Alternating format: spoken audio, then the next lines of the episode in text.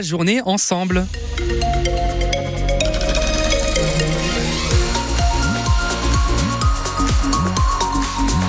Il est de retour parmi nous, Emmanuel Clavry, pour nous partager l'info. Avec un ciel gris aujourd'hui, Anthony. C'est bien ça, des températures jusqu'à 13 degrés dans l'après-midi. Les nuages ont, ont, du mal à partir. Ça va être surtout euh, la pluie qui va faire son apparition euh, dans l'après-midi. Une pluie qui va s'intensifier dans la soirée. On l'a appris euh, il y a moins d'une demi-heure. Robert Badinter est mort la nuit dernière. L'ancien garde des Sceaux de François Mitterrand avait 95 ans. Robert Badinter qui restera comme celui qui a fait adopter l'abolition de la peine de mort en France. C'était en 1981 l'un des principaux combats d'une vie. Vie engagée contre toutes les injustices, Pierre Emparent. Révolté par les erreurs judiciaires, Robert Badinter accepte en 77 de défendre le tueur d'enfants Patrick Henry. Un procès médiatique au cours duquel il plaide contre la peine de mort au motif que la justice des hommes est faillible. Quatre ans plus tard, devenu garde des Sceaux et à contre-courant de l'opinion, il a réussi à convaincre l'Assemblée nationale. Il n'y aura plus pour notre honte commune des exécutions furtives à l'aube dans les prisons françaises. La justice française ne sera plus justice qui tue. Autre discours et autre promesse de François Mitterrand en finir avec la discrimination sur la majorité sexuelle des homosexuels. Le moment est venu d'en finir avec ces discriminations, comme avec toutes les autres, car elles sont en vérité indignes de la France indigne également l'antisémitisme. C'est l'autre combat de sa vie. Son père juif, arrêté par Barbie, est mort en déportation.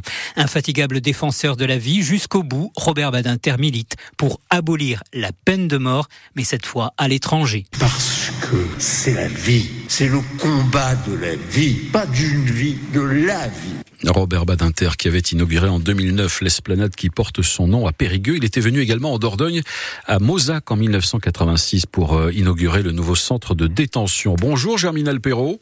Bonjour. Président socialiste du conseil départemental de la Dordogne, c'est un personnage marquant de l'histoire politique du XXe siècle qui disparaît. Oui, absolument. Je crois que Robert Badinter a, marqué son siècle. Il a aussi marqué l'histoire de notre de notre pays en portant des idées humanistes. Vous l'avez rappelé contre contre la peine de mort, contre les discriminations contre les homosexuels. Euh, et bien sûr euh, pour son combat contre l'antisémitisme.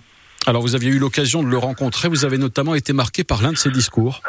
Oui, je l'ai rencontré plusieurs fois dans ma vie dans ma vie politique depuis depuis 40 ans, mais j'ai le souvenir parfait euh, du, du, du, rassemblement des élus socialistes et des parlementaires socialistes à, Nantes en 2001.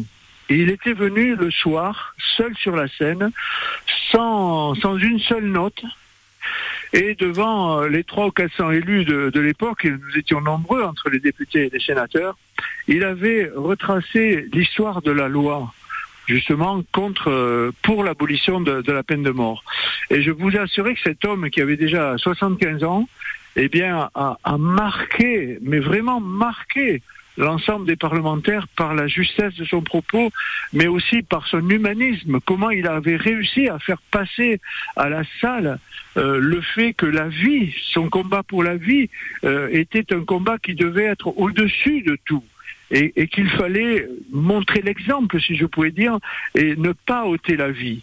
Et je vous assure que tout le monde a été extrêmement ému, je me souviens de voir la salle euh, d'un seul homme, j'allais dire, ou d'une seule femme, de, de, se lever ensemble pour l'applaudir pendant de très très longues minutes. Je, je pense que cet homme, il a marqué euh, la vie de notre pays et la vie politique de notre pays, quelles que soient les sensibilités politiques. Merci Germinal Perrault, président socialiste du Conseil départemental, d'avoir réagi ce matin à la, à la disparition de Robert Badinter. On reviendra sur cette disparition tout à l'heure en détail dans le journal de 13 heures. La ville de Sarlat part en guerre contre le frelon asiatique. Oui, il fait déjà très doux, ça vous l'avez remarqué, et les rennes ne vont pas tarder à faire leur réapparition. Il faut donc les capturer avant qu'elles ne créent de nouvelles colonies.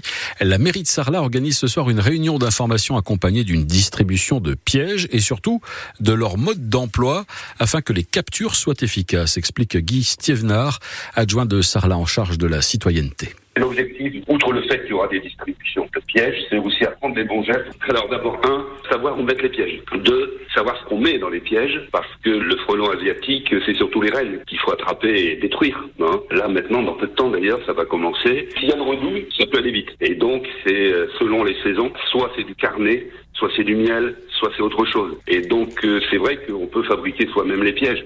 Ça peut fonctionner, mais on tue aussi des frelons, je dirais normaux, et quelques abeilles et des guêpes. Donc, c'est pas sélectif. Ce qu'on va proposer, nous, c'est vraiment un travail aussi qui soit écologique en quelque sorte. Hein. On cible une espèce. La réunion a lieu à 18h, salle Pierre de Noix, au Colombier, à Sarlat. 280 pièges ont déjà été réservés. À Bergerac, Christophe Ovel connaît le nom de son successeur à la tête du Bergerac Périgord Football Club. Il s'agit de Laurent Beaumois, un entrepreneur spécialisé dans la finance et les logiciels. Bergerac qui joue ce soir un match en retard de la 12e journée de National 2 face à Libourne. La rencontre débute à 19h30.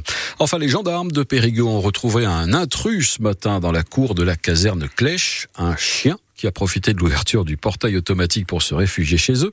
Ce mâle croisé malinois a été pris en charge par les militaires du groupement. Il a eu droit à quelques caresses et à une sieste au chaud. Mais les gendarmes recherchent son propriétaire car ce chien n'a pas de tatouage. Il porte un bandana noir autour du cou, ce qui est un bon indice. L'animal a été confié au chenil de la police municipale. Je vous rappelle cette information que l'on a apprise juste avant le début de ce journal. La disparition de Robert Badinter, mort la nuit dernière à l'âge de 95 ans, l'ancien garde des Sceaux de François Mitterrand qui avait fait adopter l'abolition de la peine de mort en France en 1981. On y revient en détail tout à l'heure dans le journal de 13 heures.